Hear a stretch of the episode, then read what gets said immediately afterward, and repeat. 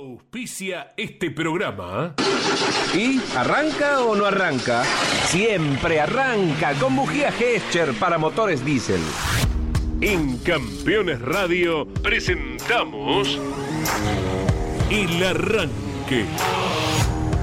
Para comenzar el día con buena onda y muy bien informado. El Arranque. Entrevistas con los protagonistas, historias, toda la pasión del automovilismo y el humor inconfundible de Luis Landricina. El Arranque. Con la conducción de Andrés Galazo y la participación de Leonardo Moreno e Iván Miori. El Arranque. Por Campeones Radio. Todo el automovilismo en un solo lugar.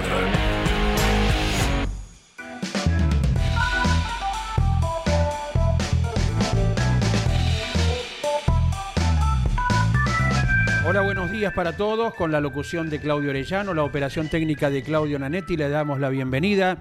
Hoy está cumpliendo 70 años el Autódromo Porteño, que tuvo varios nombres y que desde hace algunas temporadas se llama Oscar y Juan Galvez.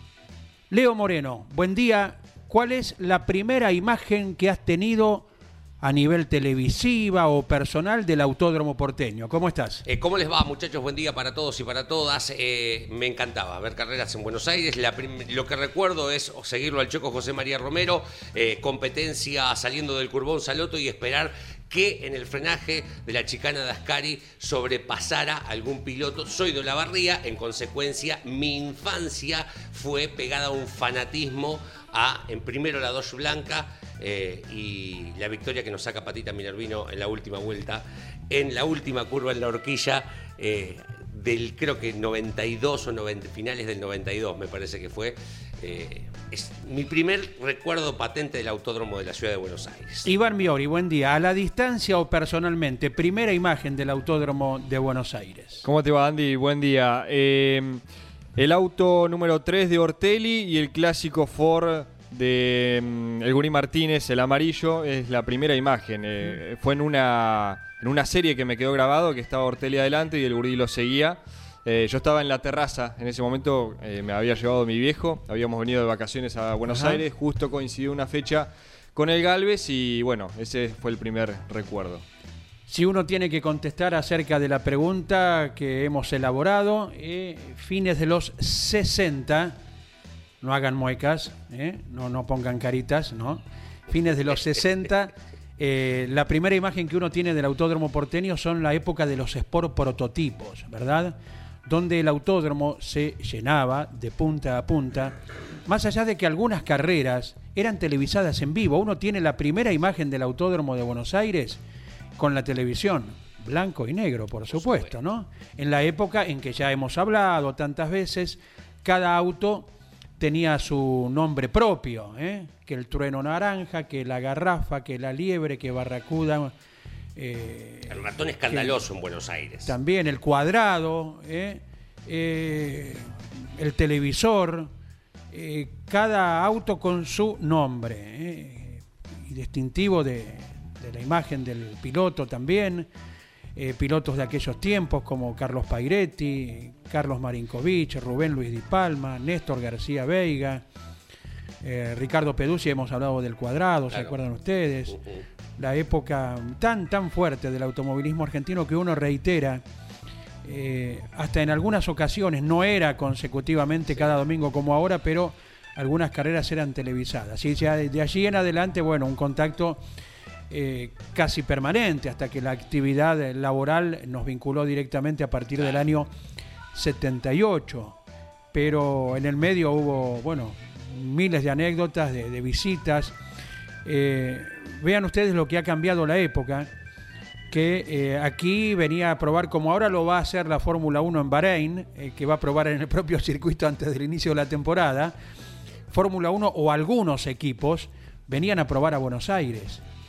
Y hubo una prueba de Williams con los neumáticos Goodyear en ese momento donde Alan Jones hizo un tiempo impresionante en el circuito número 15, donde entrabas libremente a los boxes. Uno, todavía conservo fotos tomadas de la terraza de boxes o de al lado, con el auto allí que podías tocar, sin secreto, sin nada que se le parezca hoy, es ciertamente distinto el tema, ¿no? Qué felices que éramos si no nos dábamos cuenta Claro. esa frase. Eh, y, y eso, bueno, se produjo también en el Autódromo porteño. Así que si uno se pone a enumerar a renglón por renglón anécdotas, vivencias, eh, recuerdos del autódromo que hoy está cumpliendo 70 años, podemos estar una semana completa sin parar. ¿eh? Es que es maravilloso, es la historia misma. Eh, el sobrenombre de la catedral no está puesto porque sí. Eh, esto que decía Iván, la primera vez que vine del interior, de circuitos planos, ver las tribunas, subir las tribunas porque veníamos del lado de la prensa y ver por primera vez la pista, me imaginó como cuando salía la bombonera, que subí las tribunas y por primera vez vi la cancha. Me pasó lo mismo con el Autódromo de Buenos Aires y me pasó el otro día, que el año pasado cuando volví al cierre de año que hizo campeones, que hacía mucho que no volvía, más allá de que obviamente no tiene las luces de aquella época, pero es el autódromo de Buenos Aires. Y pensar que caminás por ahí, que anduvieron no solo los mejores pilotos del país, sino del mundo con la presencia de la Fórmula 1, es fantástico, es formidable y todavía sigue manteniendo esa magia intacta para los amantes del automovilismo. A mí me pasó particularmente este fin de semana que estuvimos cubriendo allí el Procar, que cuando estaba ingresando a- al sector de, de boxes, que pasás por abajo, digamos, del túnel, son esos, no sé, cinco segundos que vas despacito, pero se pone todo oscuro y dije, si, si estas paredes, si este pavimento hablara, es, es una cosa... Y que va a pasar con, eh, con distintas generaciones que ojalá no se pierda nunca el autódromo. Por eso, más allá de lo que podamos recordar nosotros, hacemos la invitación, por supuesto, a los oyentes y que ustedes nos digan cuál es tu mejor recuerdo del Galvez. Y para eso se pueden comunicar con nosotros. Al 11 44 75 0000. 11 44 75 0000. Trabajando, y lo miro a Claudio, que tal vez le debe haber pasado, y le doy la bienvenida a Nanetti. eh, subir las escaleras de las cabinas subiendo las baterías. eh, Era, no era la parte más linda. Yo, Ay, que subir estos tres pisos con las baterías de autos antes para los equipos, ¿no? Eh, para enchufar las bases. Eh, oh, y hasta allá arriba, ¿quién las sube? ¿Quién las baja? O cuando tenías que volver a cambiar un micrófono, cruzar todo Claro. y subir todas esas escaleras. Eh, también recuerdo esas cuestiones del Sí, auto. sí, sí, claro. Éramos 20 años más joven, dice Claudio. Pero eh, se tenía que tomar como una especie de gimnasio, ¿no? Hay gente Por que paga para levantar pesas o para caminar arriba de una cinta. Por supuesto. Y en ese caso uno está haciendo algo, no quiere decir que no lo sea el gimnasio, ¿no? Pero algo productivo, laboral, y de paso sacando un poquito de músculo por los pesos que hay que llevar. Como ocurre en estos tiempos, cuando eh, en el Mouras vamos al tercer piso eh, de la parte nueva de- del autódromo platense y subimos los equipos hasta allá y nos hacemos un poquito los gimnastas, ¿no?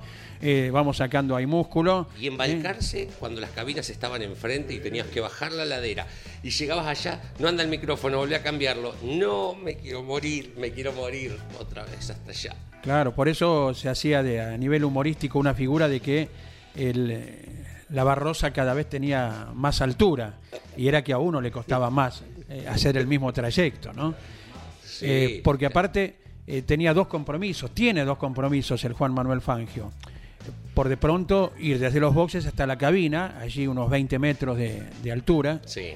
O si no, desde los boxes hasta abajo para grabar algún piloto y volver a subir. Claro. Esos son los recuerdos que Porque en la olla estaba el parque cerrado. el del TC Pista, Ah, el, los boxes del el del turismo carretera allí en el cartódromo. Por eso la figura que hicimos algún día de los reclamos, entre comillas, que le hacíamos a Roberto Mouras, porque Mouras terminaba la actividad y se marchaba inmediatamente a, Claro. a su micro. Y vos lo grabaste a Maura, no, no, vos- yo, no, a mí se me escapó. ¿Y ¿Vos lo tenés grabado? No, bueno, había que ir uno hasta allá abajo y volver y le hacíamos una especie de, de reclamo al inolvidable Roberto José Mouras. Tenemos contacto ahora hablando de Balcarce, fíjense Mirá ustedes. ¿eh? José Ciantini, el papá de Diego es. ¿Cómo va, Bocha? Buen día. ¿Qué tal, chicos? Buen día, ¿cómo les va? ¿Qué se cuenta? ¿Bien? Bien, bien, en plena actividad laboral. Bueno, sí, es eh, profunda y, y nutrida la labor que tenés desde hace años, ¿verdad, Bocha? Sí, sí, la verdad es que este, bastante bastante actividad, un poco o- con, con varios frentes, pero pero bueno, bien, bien, bien, contento y esperando que, que se acomoden las cosas, no, no solo, este, por supuesto, con los temas más importantes que hoy eh, tocan a la humanidad como una guerra, sino también con, este, con todas las incertidumbres que estamos teniendo hoy en este país que, que, que bueno, que hacen un poco difícil la vida empresarial. Correcto, vamos a hablar de algún recuerdo entonces. Iván Miori, eh, ¿qué aniversario tenemos para compartir con José Ciantini? 70 años, ¿qué tal, Bocha? Buen día. 70 años se cumplen del Autódromo de, Buenos Aires y también era un llamado pendiente el que queríamos hacer contigo porque se había cumplido un aniversario de tu debut dentro del turismo carretera. Entonces reunimos eh, en la misma pasión reunimos dos datos. Bueno, tu debut, a ver qué recordás de aquella fecha, aquel 7 de marzo, y por supuesto el mejor de los recuerdos que tengas en el Galvez. Uno, llegaba la fecha del Galvez y decía, ojo con el Bocha Cientini. Sí, sí, la verdad es que este, en, cuanto a lo de Buenos Aires, sí, este, tuvimos eh, eh, siempre muy buenas actuaciones. O sea, básicamente en, las pistas rápidas siempre fue como que me, destacaba un poco más. Y, bueno, y tuvimos, si bien con Chevrolet este, logré buenas actuaciones también en Buenos Aires, de hecho mi primer podio fue, fue ahí este, detrás de, Emilio Satriano y, este, bueno, fueron muchos, muchos recuerdos lindos que, que tengo de esa pista, pero bueno, sí, el año creo que fue el 2005 y 2006, este, logramos muy, muy buenos resultados, o sea, este, obviamente que gané mi primera carrera, este, la segunda a los pocos meses, porque la primera fue en mayo y la segunda creo que fue en junio o julio, y la tercera este, también la veníamos ganando, que fue la carrera que terminan empatando Silva y Berna, eh, yo tuve un problema en la, en la caja de velocidades, pero venía con una amplia diferencia y, era para ganar la tercera del año. Y en esos dos años creo que fueron eh, de, seis fechas que se corrieron en Buenos Aires, hice cuatro poles y dos segundos puestos, o sea que evidentemente este, no, no solo yo tenía una buena adaptación, sino que el auto que, que, que podía manejar en ese momento era un auto que este que, se llevaba muy bien con, con esa pista, tenía un equilibrio muy muy bueno. Y bueno, obviamente que uno cuando elige, eh, si, a uno tuviese la posibilidad de elegir en, qué pista funcionar bien, siempre es Buenos Aires, ¿no? Porque de alguna manera es la, como todos dicen, la catedral del automovilismo, pero siempre donde están los sponsors, donde geográficamente a nosotros también nos queda relativamente cerca de Balcarce. La verdad que este, nada, cada vez que piso el autódromo Buenos Aires este, tengo esas sensaciones lindas, ¿no? Bocha, pero para los que te decían eh, en Buenos Aires nomás, después les respondiste con Río Cuarto, ¿eh? Sí, sí, ganamos otro cuarto y bueno, tuvimos muchas otras oportunidades también de ganar en, en, en, otro, en otros sitios, pero, pero bueno, nada, yo creo que en ese momento habíamos logrado allá por el año 2005-2006 con, con Rodolfo, con, con Garderito Fernández, una Dodge que, que realmente mm, funcionaba muy bien.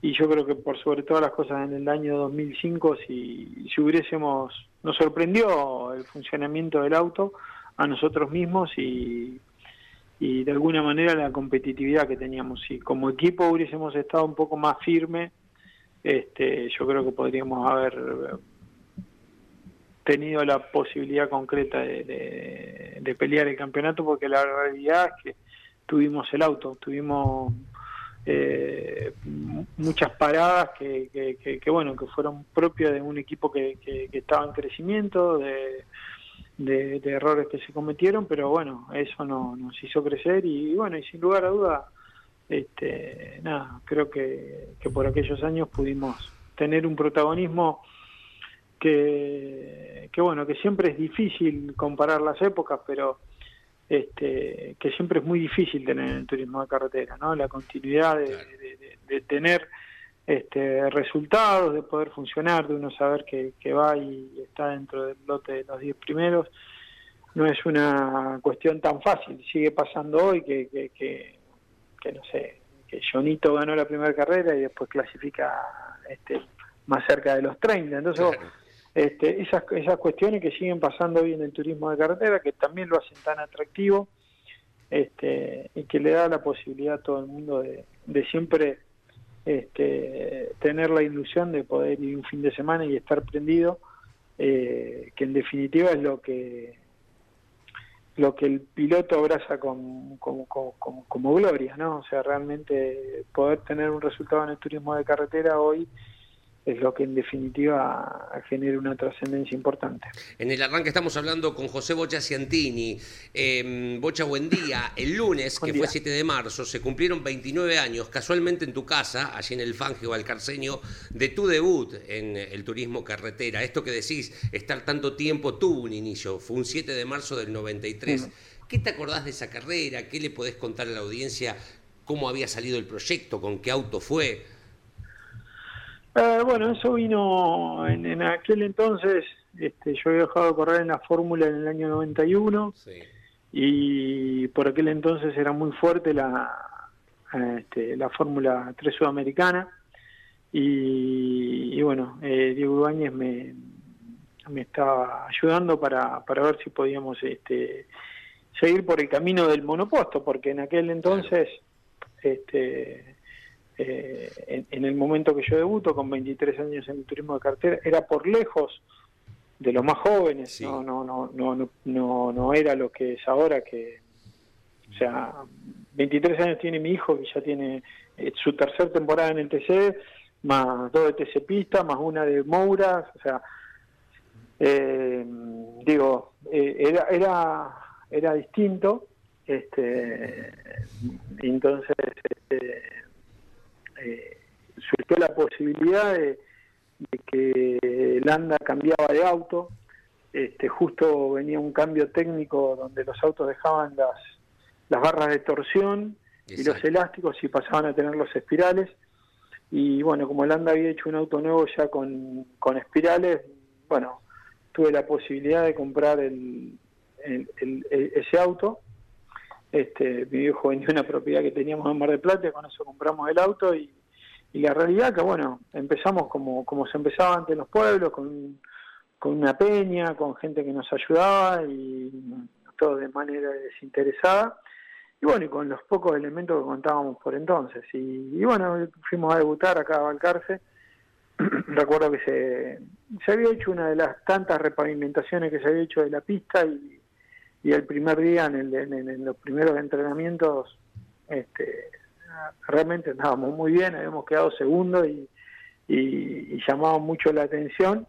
Eh, y bueno, obviamente que yo era una pista que, que, que, conocía mucho y bueno, y el auto que tenía, si bien no era técnicamente el más evolucionado, bueno, este, tenía un equilibrio que, funcionaba bien. Después, eh, creo que fue el viernes, este, eh, me pegué contra un Gorrani en la curva 2, este, tuvimos que, reparar para, para poder llegar al, fin de semana a la, carrera y, bueno, este, tuvimos una carrera que también terminó accidentada porque se cruzó un auto en la horquilla y, este, y terminamos impactándolo, pero, pero bueno, nada, obviamente cosas que no tuvieron ningún tipo de consecuencia, este, pero que bueno, que de alguna manera marcan aquel, aquel inicio, aquel debut. ¿no? La Dodge de Landa era, ¿no? Entonces, estamos... Sí, sí, sí, la Dodge de, Vos compras la Dodge y él pasa Chevrolet. Claro, casualmente ayer hablamos con Juan Manuel Landa de eso. Sí, sí, esto en, ocasión de los 30 años de la última de Tandil, que ganó precisamente... Eh, Juan Manuel Landa. Eh, Iván Miori te va a comentar algo eh, para pasar rápidamente de aquel recuerdo a hace un par de días nada más. Prácticamente el último domingo, Bocha, se hizo muy conocida una foto que, te sacó un reportero gráfico de, la categoría, Damián Bariskovsky, eh, en la que vos estás del otro lado del alambrado siguiendo a, Dieguito, que claro, no sé, capaz las cámaras estaban con, con Guille y el gurí que estaban en boxes, y el Bocha estaba del otro lado del alambrado. ¿A qué curva te fuiste, Bocha? Es una cosa que hago habitualmente. Eh, este, estaba en la, en la curva 2, porque mm, a veces, mm, este, digamos, de alguna manera en mi, en, mi función de director deportivo de Diego, eh, busco eh, algún sector donde, donde pueda haber lío, donde la pista puede tener alguna suciedad. Eh, y bueno, como teníamos de alguna manera eh, el área de, de, de, es cubierta con, con Alejandro Morguera. Este, bueno, yo decidí irme a, a, la, a la curva 2 y, bueno, y siempre, a veces, este, generalmente es innecesario, pero a veces este, puede servir, ¿no? Porque, porque no sé, suponete, eh, como pasó con, con Agrelo en la serie, queda la, la, la, la, pista sucia y si so, si el piloto al que está dirigiendo viene ganando es el primero que se encuentra con el problema, pero también puede venir cuarto en la fila india y uno avisarle que en una curva puede haber un determinado problema y en definitiva salvar alguna situación, porque uno la está viendo y, y, puede elegir o, dirigir el lugar donde este, el piloto pueda frenar, si es por dentro, si es por fuera, si el radio lo tiene que hacer más abierto. O sea, uno le avisa y eso creo que a veces es, determinante y bueno, son pequeños detalles, porque hoy el automovilismo es eso. O sea, eh, son detalles. Estar en lo fino. Para, para poder este, a veces lograr un resultado. Así que es una práctica que hago habitualmente, a veces también para verlo en pista, eh, voy a, a, determinados sectores de la pista y, bueno, este y, lo miro y bueno, mato un poco mato un poco los nervios también. No, pero aparte yo me imagino eh, dos cosas, Bocha. Me imagino capaz eh, el que está viendo la carrera, no sé si esta foto fue a la mañana, en pleno asado, pero estás comiendo, tomando un mate, pum, cae el bocha. No sé, obviamente te habrán pedido alguna foto, algún autógrafo, o capaz respetan, eh, el público es muy respetuoso, sobre todo si te está viendo laburar.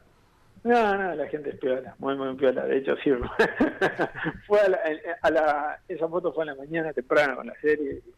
Y, claro, y hay gente que pasó la noche ahí, tipo, se despierta, se despertó y dice, no puede despertar. ¿eh?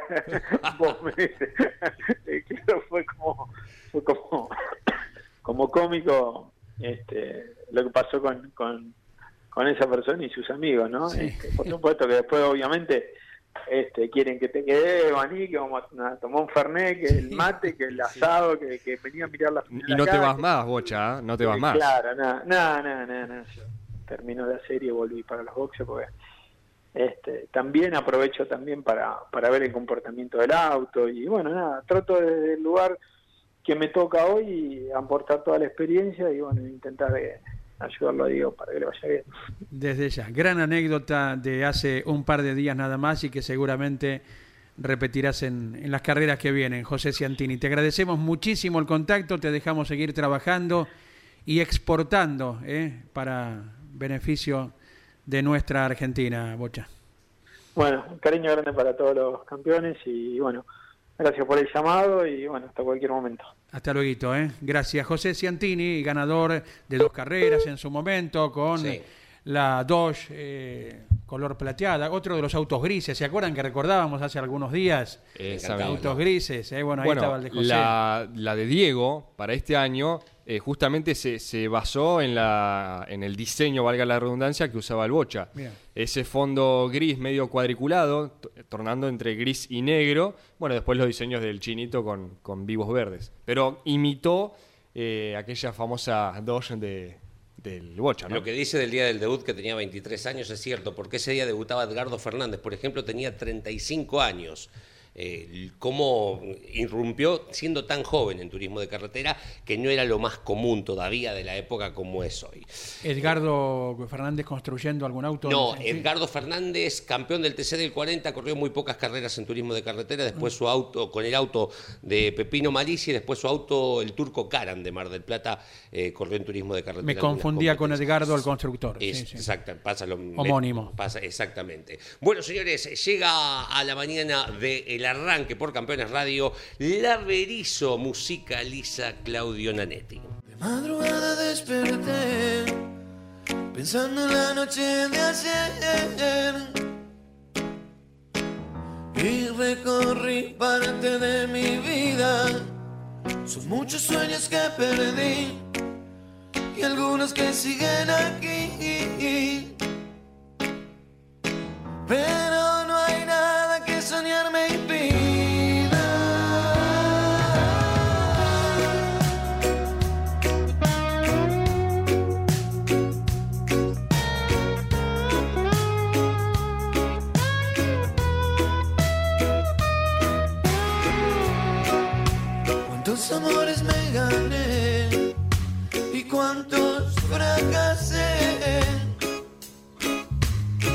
pero sigo amando.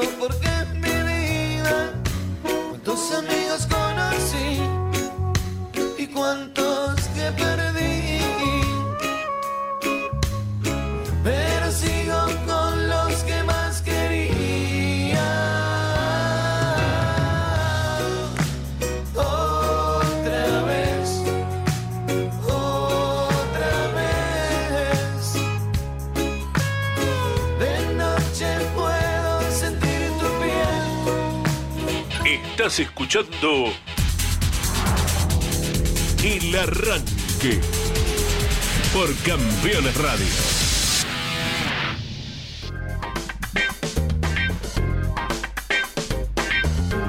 29 minutos de las 10 de la mañana, 18 grados en la República de Villa Devoto. Sigue lloviendo en la capital de todos los argentinos. Si andás por San Luis, ya estamos en los 20 grados. Y en Mendoza, provincia maravillosa, estamos con 22 grados. La consigna, ¿qué recuerdos tenés del Autódromo de Buenos Aires que hoy celebra su 70 aniversario al 11 44 75 00 00 11 44 75 00 00 hasta las 11 hacemos el arranque por Campeones Radio. Buenos días, felicitaciones por el programa. Bueno, muchas gracias. ¿eh? Soy Hernán Tesone de José León Suárez. Nací en Mataderos. Conozco el Galvez desde que iba en brazos de mi madre a ver las 24 horas de APAT. El mejor momento lo viví cuando lo transité por primera vez con mi Fiat 600 Zonal, nos envía la foto, y compartiendo pista con mi hermano Javier. Las fotografías del año 2011. ¿eh? Llegar al frenaje de la horquilla no tiene precio. Gracias, gracias para con Hernán Tesone, ¿eh? que nos escribe desde José León Suárez. Eso es lo que hablo con los pilotos del Zonal que vienen a correr a Buenos Aires por primera vez. Cuando hacen la horquilla, pensá que por ahí pasó Ayrton Senna, Schumacher, Traverso, Moura, Castellano, ¿no? Senna no. No, Ayrton Senna. Ah, no, perfecto. Bueno, Schumacher, bueno, Gil, Villeneuve. Digo, pensá que pasaron grandes pilotos y que vos estás transitándolo con tu auto de carrera, el mismo circuito. Es un montón para los pilotos del Tiene, Zonal. tiene tantos lugares mágicos el circuito de Buenos Aires. Tiene, bueno, obviamente la, la, la, la hace Ciervo, Ascari, pero es verdad, llegar a la horquilla y que la tribuna se te haga cada vez más grande es una cosa hermosa. Fascinante. Buenos días, eh, yo tengo la imagen de ver allí en el Autódromo de Buenos Aires, la última de Reutemann corriendo en la Fórmula 1, en la primera curva, con lleno total. Recuerdo que estamos eh, dentro del autódromo allá a las 7 de la mañana y se largaba a las 14. Los escucho como todos los días en mi negocio, Nicky Competición, desde General Madariaga. Ya estamos con un contacto, pero antes... Dos ¿sí? cuerpitos. Qué grande bocha. Lucas de Olavarría nos dice por Ciantini, con quien recién charlábamos. Y Marcelo de Necochea eh, dice: Estuve en la definición del 94. Acuña nos arruinó el campeonato. Tiene que ver con el toque con Johnny de Benedictis, ¿no? La definición que termina ganando Lalo Ramos. Creo que se tocan Acuña con Johnny, no sé si en Ascari, me parece, en la serie fue. eh, y que llegaba como candidato también a la corona. Termina ganando Lalo Ramos ese campeonato. Y la persona con la que vamos a hablar vive a pocos metros del autódromo porteño, si bien del lado de la provincia, pero el sonido de los motores seguramente desde chico lo debe recordar. Eh, Walter Alifraco, buen día, ¿cómo estás? Buen día, Andrés. Buenos días, audiencia. ¿Qué tal? Bien. Tal cual como vos decís, estamos cerca del autódromo. No tenemos 70 todavía, pero hoy está cumpliendo 70 el autódromo porteño. ¿Y cuál es tu primera imagen que tenés del escenario, Walter? Y mira, mi primera imagen siempre fue mi... Yo debuté este, cuando pude sacar licencia, salí del servicio militar a los 19 años y, y corrí mi primera carrera de Fórmula 5 en el autódromo de Buenos Aires. Así que el mejor de los recuerdos siempre lo tengo muy presente y, y siempre cada carrera en Buenos Aires, cuando vamos con el equipo, este, me siento como en mi casa, ¿no? como mucha gente. Perfecto. Walter, volvemos ahora directamente a la actualidad. Eh, ¿Qué sucedió el domingo? ¿Cómo, ¿Cómo está el mecánico? ¿De quién se trata? Eh, el mecánico es Marcos Vallejo, es el mecánico encargado del auto de, de eh, que este año comenzó a trabajar con nosotros y junto a su hermano atienden el auto de, el auto de Espataro y bueno, físico por lo canchillo que estaban en el cambio de goma son los que hicieron el, el cambio de goma en los autos nuestros, no tanto en el de Espataro como en el de Santero y seguramente lo iban a hacer en el de Camilo Echeverría si podía continuar y, no tan temprano abandonó, ¿no? Pero pero bueno, él está bien, se encuentra bien. Hoy no está acá en el taller, eh, observar ayer, así que tuvo un pequeño golpe en la frente. Este, si bien el domingo está bien y viajó bien, este, pero bueno, hoy está el- se fue a hacer un, un- como quien dice algunos estudios y pero bueno pero aparentemente está todo bien A Dios gracias, el, el casco que debían usar eh, todos los mecánicos eh, fue absolutamente eficiente. ¿eh? sí sí sí realmente fue una desgracia con suerte no es decir eh, eh, pero bueno este eh, como te dije está bien y, bueno sirve de experiencia a futuro ¿no? Claro, eh, contamos lo que pasó por si alguno no sabe. eh, cuando estaban cambiando el neumático, te lo, lo voy diciendo y te lo voy preguntando. En realidad vos debes tener más detalles, Walter. Eh, queda enganchada la pistola cuando sale el auto y eso es lo que eh, en la vuelta de la rueda rápida golpea sobre el casco del chico. Exactamente, es así. Él cuando este Santero pone primera, le, le mueve la pistola, se la mueve, se la saca de las manos en el, al poner primera. Y cuando en el del cartel, que en este caso era mi hijo Emanuel, este, ve que él saca la pistola, le movió el cartel como para que esté atento para salir. Y cuando va a poner la otra, es decir, se lo levanta porque creyó que ya había terminado, como Claro. el auto lo habían bajado. Este, y bueno, en el quinto bulón este, le, le escupe la pistola, ¿no? Claro. este, cuando todavía no la había sacado. Es que la volvió a poner, pues ya había terminado mirándola, al, al hacer las dos ruedas a la vez, estar atento al del cartel, a la delantera, a la trasera, bueno, eh, hubo una confusión ahí involuntaria, como es lógico, Claro. y en el apuro y en el afán de salir rápido, este, eh, bueno, este pasó lo que pasó y, y bueno, le lamentamos, y pero como dice, fue con suerte, ¿no? porque pudo haber sido peor. Claro. Bueno, atendiendo a que no pasó a mayores eh, a nivel físico, eh, ¿se la aguantó entonces con cuatro tuercas eh, la, la trasera derecha? Claro, la quinta quedó no estaba torqueada, Mm. no quedó no quedó torqueada. Este, los autos de TC para es decir, conocimiento de algunos hasta eh, no no porque uno lo haya probado, sino a veces por cuestiones este, de, de- de cosas que han pasado hasta con tres tuercas eh, puede correr una carrera que no se va a aflojar. Es decir, si se sale una rueda no se sale por porque cinco bulones es como que es, es, es bastante y hasta tres se aguanta. Este tenía cuatro y una quedó sin con poco torque. Correcto. Eh, Walter, buen día. Bueno, Buen día. eh, obviamente que ahora nos quedamos más tranquilos de que Marcos esté bien. ¿Qué balance se hace después de este de esta segunda fecha en Centenario, no? Tanto para Espataro, el propio Santero, bueno, el- lamentablemente que Camilo Echeverría abandonó, pero ¿con qué con qué se mira este paso por Neuquén? Y se mira, es decir, estamos bien con los autos. Este, el delantero se mostró competitivo, tal vez no al nivel de, de- de otros dos autos que para mí estaban superior. Eh, después en carrera él tuvo la pinchadura de un neumático, el mismo neumático ese que, que no quedó bien cuando lo pusimos al poco tiempo. eh, se fue desinflando, terminó la carrera con 8 o 10 libras. Este, el auto se muestra bien, se muestra competitivo, eh, eso es importante, arrancar el año así, sigue sumando, eso le veo de positivo. Recuperamos el auto de Espataro, que, realmente en la primera rompió motor y tampoco pudimos tirar, no sabíamos dónde estábamos y ahora se mostró realmente bien, estaba a gusto Emiliano con el auto. Así que la idea es seguir así. El de Camilo también se mostró muy bien por no tener pruebas, por la inactividad de él.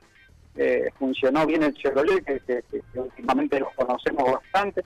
Eh, pero bueno, no no tuvo, tuvo un problema con un Ackerman y no pudo continuar. ¿no? Eh, aprovecho, Walter Elifraco, una cortita para motor informativo zonal. ¿Cómo viene el Marisierras que estás construyendo para el chico de Pihue Furch?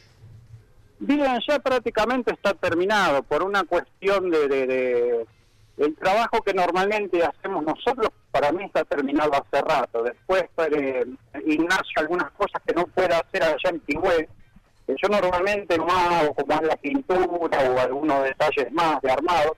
Lo estamos haciendo acá, por eso el auto todavía está acá, pero el auto por ahí ya tendría que haberse ido hace rato de acá, este, ya, ya está terminado, ¿no? Este, Así que en cualquier momento lo veremos en pista. Walter, ¿sabés si se viene la tuerca central para el año próximo en los autos de TC? Por ahora no, no tengo conocimiento y creo que no, que no podría hacer eso a corto plazo porque pienso que es algo muy costoso. Ajá. este y porque es como que tendríamos que cambiar los portamasas y tal Sí. vez los portamasas es una de las piezas más caras que tiene el auto. Ahí está. Eh, cambiar los cuatro portamasas del PC de los mismos que tenemos debe estar alrededor de, no le erro por mucho, de los dos millones y medio de pesos Mira. o casi 3 millones. Si ponemos tuerca central, te imaginas el gasto que sería para la categoría. No sé si, no, no porque lo hayan evaluado mucha gente, sino lo evalúo yo solo, en una opinión personal me parece que no estamos a corto plazo como para hacer ese cambio, ¿no? Este, pero bueno, todo es este eh, es como ha progresado el mundo, todas las categorías lo tienen en, otros países esto seguramente más adelante eh, aparecerá en el TC. Interesantísimo el dato que nos dejas, Walter. Te envía un gran abrazo Horacio Castaño desde Lomas de Zamora. Dice saludo a Walter, corrió con mi papá. Sí, un gran amigo, Horacio. un gran conocedor de la Fórmula 1 de, de otros tiempos Sí. y también de la actualidad. Así que, bueno, estadística, de, tiene en su cabeza estadística No. que no la tiene nadie. decir, Y no sabés las fotos que tiene. Nos, no- nos manda un power slide de tuyo, puede ser con un fórmula. Sí, sí, sí, tal cual. Sí, tiene fotos muy seguidor de los autos de Fórmula y- Sí. y, sobre todo de la Fórmula 1 de la época del 70 y pico, 80 y pico, conoce mucho. sí. ¿Y, y vos con qué auto de fórmula ahí, con eh, entrando casi en semitrompo, bueno, pero controlado?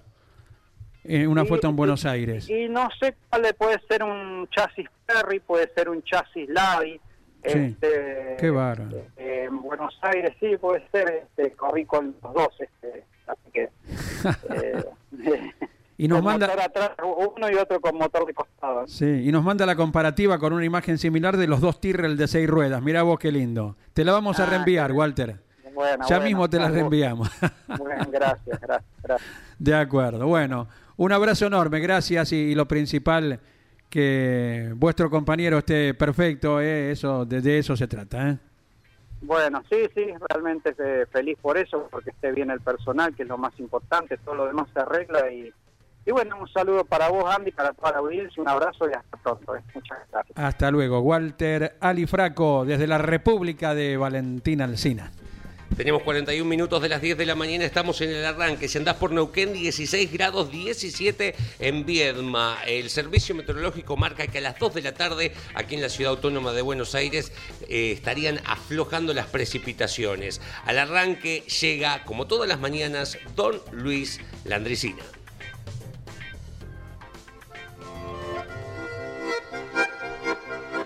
Bueno, cuando Antonito y yo éramos chicos, los cuentos que se contaban no eran cuentos graciosos, por lo menos en las provincias, en el interior, sobre todo en las zonas rurales, no había radio, no se había inventado la televisión, no había posibilidad de ir al pueblo, no en todos los pueblos había cine.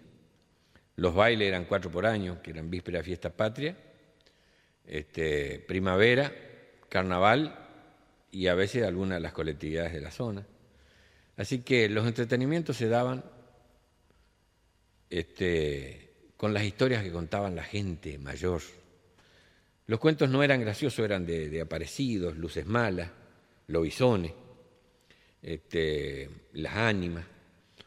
Y hay gente que dice, pero ¿cómo van a creer en esas cosas? Sin embargo, un presidente tuvo que imponer de que el séptimo hijo varón de una familia iba a ser apadrinado por el presidente de la República para cortar con aquella creencia popular que hacía que las familias llegaban a, al número 6 de hijos y ahí paraban la producción en un país que se necesitaba poblar y que se podía poblar, porque en ese entonces este, las familias superaban siempre los 12, 14 hijos.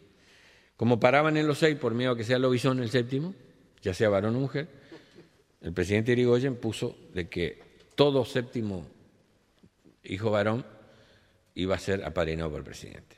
hasta ese nivel llegan la- las creencias. Así que después Antonito va, va a cantar algo. Pues yo voy a contar algo sobre las creencias.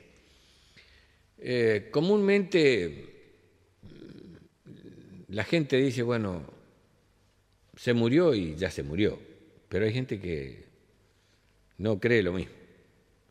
Los que somos creyentes sabemos que uno nace de nuevo, pero en los pueblos se piensa no en el nacimiento de nuevo a la vida eterna, sino que va a andar por ahí jorobando como ánima. Entonces hay gente que le tiene miedo a los muertos. Entonces hay gente que pasar por el cementerio es... Y menos de noche. Y había una vecina que vivía del otro lado del cementerio y se le hizo tarde con unos trámites. Y no quería, no quería ir y llegaba hasta, tres cuadras más para este lado, para cómo los cementerios están a la salida de los pueblos, allá donde cruza el paso a nivel. Y no se animaba a pasar. Y ya bien oscura la noche y no sé lo que ella no está pensando en la casa porque ella no volvía. Y entonces, este, por ahí aparece alguien. Señor, señor, dice, eh, discúlpeme, dice que yo le pida, ¿no? Este, Usted sabe que yo vivo del otro lado del cementerio y yo, yo sé que usted va a decir como una mujer grande, madre de familia y todo, y tiene, tiene miedo de pasar por delante, pero tengo miedo de pasar el cementerio. Si usted me acompaña, yo le voy a agradecer porque tengo mi casa del otro lado y ya se me hizo de noche y yo de noche no voy a pasar sola. Bueno, venga, la acompaño. Y cuando entran a caminar, ya acompañada, ya, se- se afloja un poco y dice, yo, ay, no sé lo que estará pensando, yo una, una mujer tan grande que tenga miedo a, la- a las ánimas, ¿no? Este, bueno, pero de chica yo siempre tuve miedo, mire, una cosa que es más fuerte que yo y me da vergüenza reconocer. Ya si voy ya con otro como usted, ya no, pero sola no voy a pasar. mire. Entonces, por ahí le dice, este, y, y bueno, yo le agradezco tanto, dice, y, y- y dice, ¿usted, ¿usted no tiene miedo a las ánimas? Dice, antes cuando estaba vivo, sí.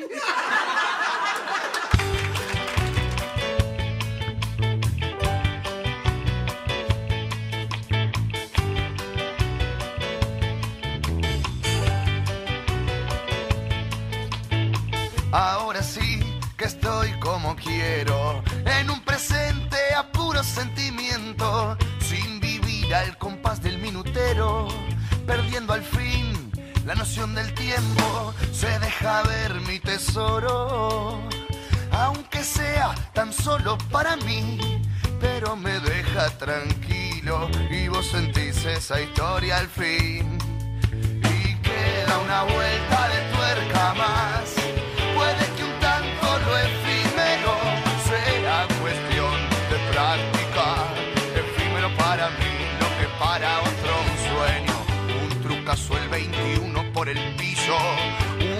Un abrazo el disparo de largada.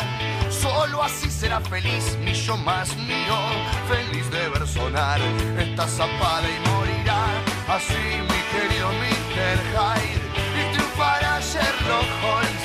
Metiéndome la desgracia donde Papi John guardaba plata.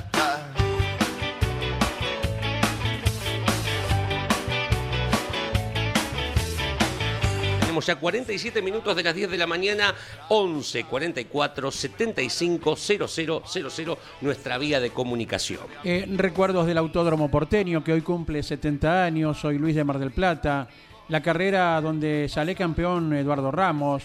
No sé si se acuerdan, sí, que le bajan la bandera a cuadros antes de que pase la línea de meta. Reglamentariamente dice no debería haber sido campeón. El de Mechongué envía saludos. Agradecidos por la compañía de siempre. Recuerdo en el 95 al Bocha con la Chevy amarilla y la publicidad de las papas. ¿eh? Sí. Era un distinto en el ciervo. Saludos, Rafael, desde Villa Mercedes, provincia de Sí. San Luis. Linda las calcos de ese auto, de esa Chevy. Eh, para mí la mejor carrera fue la que ganó Pato Di Palma con Henry Martin 2003, nos dice Cristian de Chivilcoy, un carrerón. Creo que fue la bien. vuelta de un Torino a la victoria. eh, ese año 2003 de Patricio Di Palma eh, con Henry Martin que tenía un Falcon, si mal no recuerdo, eh, esta competencia. Eh, Hor- Horacio de Lomas de Zamora, que nos dejaba el recuerdo para Walter Alifraco. Dice la definición del turismo carretera en el autódromo año 76, cuando la Chevy de Mouras cantó No va más. fue abandono Ah, seguramente del toro. En ese campeonato que Sí, disputaba con Pirín Gradasi, ¿verdad? Claro, exacto, exacto. Eh, anoche, va, en realidad venía hoy escuchándolo por Spotify. Es fascinante tener los programas cargados en formato de podcast en el canal oficial de Spotify de Campeones porque los escuchás a la hora que querés, en el lugar que querés. Y venía escuchando rumbo a la radio eh, la vuelta, la segunda temporada de Grandes Campeones. Y entre las cuestiones, el programa estuvo buenísimo, eh, que marcó Osvaldo Cocho López, muy metido con el autódromo, que tiene 40 42 fines de semana ocupados en el calendario consecutivos el Autódromo de la Ciudad de Buenos Aires. Es un montón, es una gran noticia. El pasado fin de semana Iván estuvo en el arranque del Procar. Este fin de semana las categorías de Alma arranca su campeonato que debuta el nieto de Carlos Pairetti en la clase 2. Digo, el Autódromo está con vida, más allá de que, bueno, todos queremos que tenga turismo de carretera, ni hablar, pero el Zonal lo nutre todos los fines de semana de automovilismo y está con muchísima vida en Oscar y Juan Galvez. Y el equipo que dirige Carlos Alberto Leniani que va de a poquito preparando el bolso porque nos estaremos repartiendo Juan Manuel Fangio, Rosario, Claro. apertura del campeonato de TC 2000 Qué lindo suena. y TC 2000 Series, así se llaman ahora las categorías. Eh, bueno, hoy comienzan las presentaciones en Expo Agro, donde está Carlos y equipo, y por eso desde las 12 en la tira tendremos información desde Expo Agro, porque hay presentaciones de la categoría TC 2000 y también el campeonato de las TC Pickup. Pickup que precisamente inician en el Roberto Mouras de La Plata, con el Mouras, el Pista Mouras y la Fórmula 3 Metropolitana, que Sí. ayer dábamos a conocer, tiene 39 anotados, categoría de monopostos en la Argentina, para la segunda fecha del año, donde hubo 34. Así que el incremento es importante. Te mete un chivito porque acompañan a las categorías de la CTC el Turismo 4000 Argentino este fin de semana en La Plata y la categoría Fiat 1 Asociación Estándar Mejorada, una muy linda categoría de la Federación Metropolitana, uno de los escalones iniciales de los pilotos hacia el automovilismo nacional. Bien, bien. Y recuerde que ya está en la calle el número 724 de Campeones, la revista. Salió como un rayo el principal título eh, con la victoria de Gastón Mazacane, que ayer estuvo en la tira de Campeones Radio. Íconos del automovilismo a 25 años del nacimiento del Top Race. Lámina central, Falcon TC de Juan Bautista de Benedictis, ganador en la primera fecha de la temporada. Eh, todo un material de actualidad, eh, como en cada edición. Esta es la número 724 de Campeones, la revista. Bueno, y eh, tenemos preparado un documento, Exacto. un audio que es un tesoro. ¿eh? Sí, señor. ¿Sí? Porque estamos hablando de los 70 años que hoy está celebrando el Autódromo de la Ciudad de Buenos Aires eh, y cómo inició el proyecto, de quién fue la idea. Eh, hay una nota que hemos rescatado, una frase de una extensísima nota, como siempre eran con eh, Pepe Froilán González, del equipo campeones, riquísimas en sus contenidos, pero en esta nota cuenta la anécdota cuando visitan al presidente Perón junto a Juan Manuel Fangio y en una charla de amigos, entre comillas, sale el pedido del Autódromo de Buenos Aires. Escuchen a Pepe Froilán González.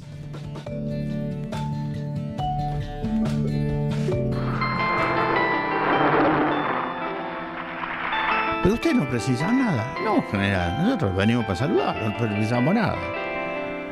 Y me dice, y le dice Juan, le dice, general, ¿qué le opina si podemos hacer un autódromo?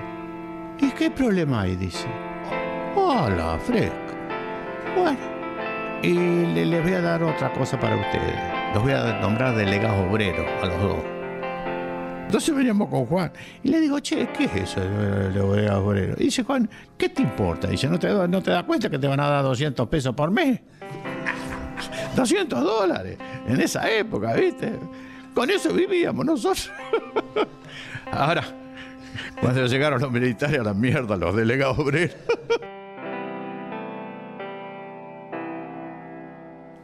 eh, la, la picardía debajo del auto de Juan Manuel Fangio, de cuando el presidente general Perón en ese momento dice, muchachos, pero no quieren nada, la picardía tan rápido como arriba del auto, sino más, para Fangio pedirle un autódromo. Y ahí sí.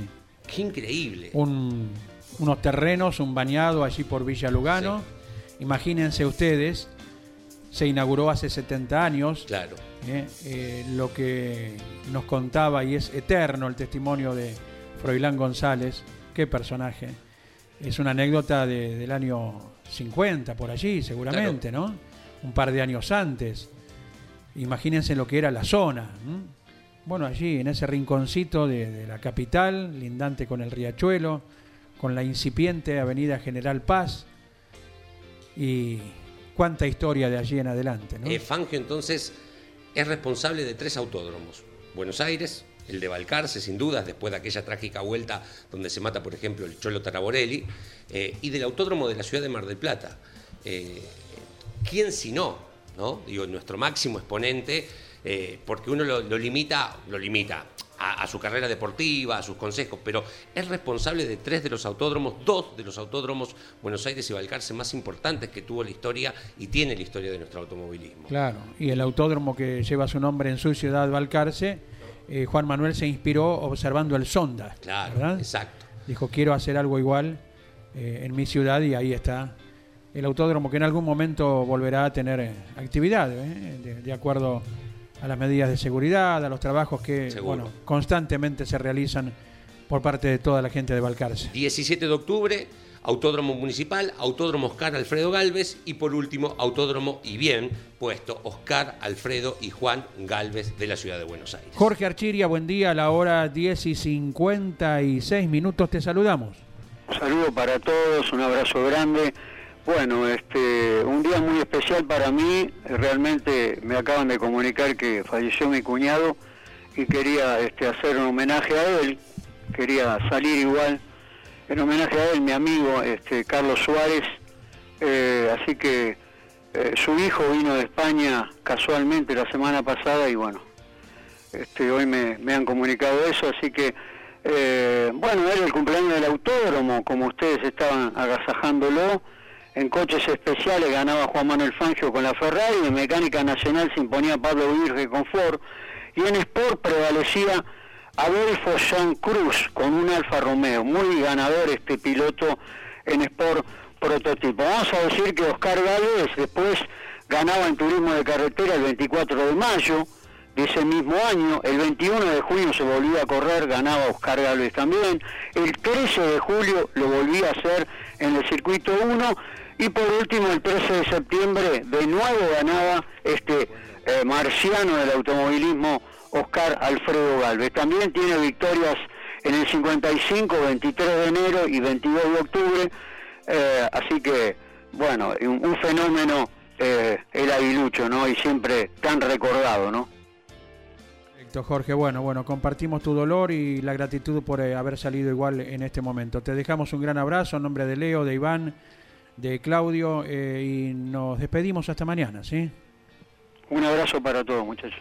Gracias, eh, gracias Jorge Archiria.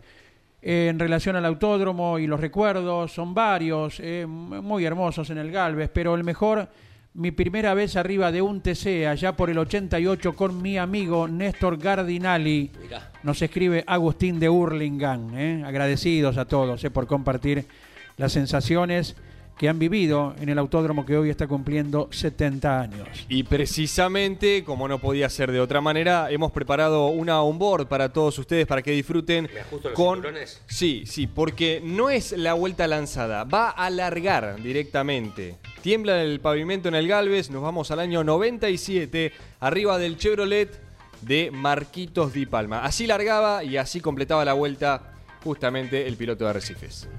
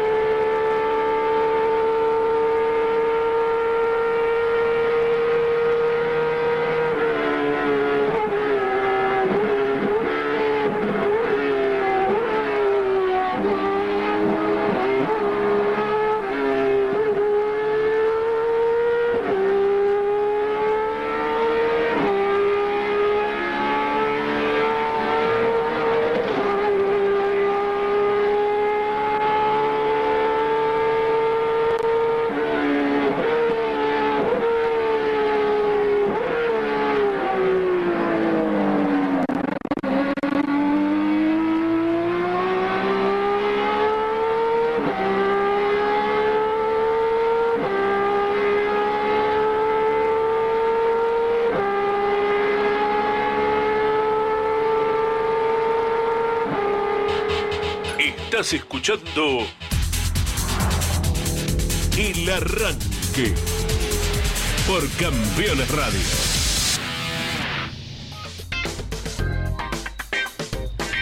Con estas cámaras a bordo y el sonido corremos peligro de que nos digan algún día pongan toda la hora ese sonido, ¿eh? Y va a llegar, va a llegar en algún momento el pedido. No sean así, no. Trátennos con cariño. Eh. Eh, me aclara Edgardo Fernández que tenía 37 años cuando debutó en turismo de carretera. Lo marco el tema de la edad. eh, Claro. Por lo que decía el Bocha, 23 años, no era común en el 93 debutar a esa edad en turismo de carretera. Digo, los pilotos entraban en el automovilismo de más grande sin la escuela previa de la- del karting. Claro. Muchos de la fórmula ya empezaron luego Ortelli, pero eh, era común que sean grandes Claro. los pilotos en edad. Fíjense ustedes con argentinos en la Fórmula 1. Juan Manuel Fangio debutó en la Fórmula 1 a los 40 años. Claro, Reutemann a los 30. claro, Y Esteban Tuero a los 19. claro. Fíjense ustedes cómo de, de a una, Hoy lo tenés una a, dos décadas fue... a Verstappen campeón con 24, lo tenés corriendo a Lando Norris con 22, 23. Bueno, hay una camada de ¿Y pilotos. cuánto hace que están Eso, ya? claro. Claro. No es solo la edad, sino que eh, si tomamos desde el karting, la cantidad de años que tienen ya eh, en modalidad de competencia, es un montón. Eh, bueno, hoy está pasando, gracias a Dios, ¿no? Digo que, que llegan con mucha experiencia. Uno más, Hernández Marcos Paz, al 11 44 75 000, dice: Los mejores recuerdos y la alegría inolvidable, hablamos de los recuerdos de Buenos Aires, ¿no? Y la alegría inolvidable de ver ganar a Luis Miraldi por primera vez en TC. Abrazo, campeones. Claro, en el año 98 con Chevrolet. ¿eh? Parada Hoy 20. integrante de la técnica del ACTC, Sí. Luis Miraldi, ¿no? Sí, parada 21, creo que tenía la publicidad que tenía, o parada 25. 25, ahí está. Sí, sí. De los, de los pilotos en actividad o, o de los actuales, Cristian Ledesma sigue siendo el máximo vencedor en el Coliseo Porteño con eh, siete triunfos eh, en ese trazado. Y uno siempre recuerda aquella famosa maniobra que hizo con Moriatis por afuera, lloviendo, en Saloto, año 2007 para Cristian, que en aquella temporada se consagró campeón. Cuánta historia se ha escrito, ¿no? Las participaciones de Reutemann eh, en diferentes años, con Brabham, con Ferrari, con Lotus, haberlo visto y tenido eh, ahí al instante de que se bajó de la Ferrari Reutemann cuando brindó la exhibición en el año 95. Eh, definiciones de campeonato más allá de TC, la que fue la del muchachito de la película en el 87, Silvio Oltra frente a Juan María Traverso y Ernesto Besone. Ya te digo, Claro. si nos ponemos a, No, por supuesto. a contar vivencias, anécdotas del autódromo, Es que es maravilloso. Y ya llegó el reclamo, ¿eh? Buenos días muchachos, muy linda nota con el Bocha Ciantini y muy bueno el sonido de la vuelta. Pongan más. claro. Saludos desde Almagro, Sebastián Pérez. Bueno, Bueno. vamos a ir alternando igualmente. Hoy, por supuesto, por ser eh, temática Galvez, no podía faltar el TC. Pero tendremos eh, TC 2000, tendremos TN Top Race, eh, Rally Argentino y Rally Mundial, Fórmula 1. Vamos a ir variando. Rally argentino que se prepara, está llegando ya a La Rioja, está corriendo el fin de semana la segunda fecha del año.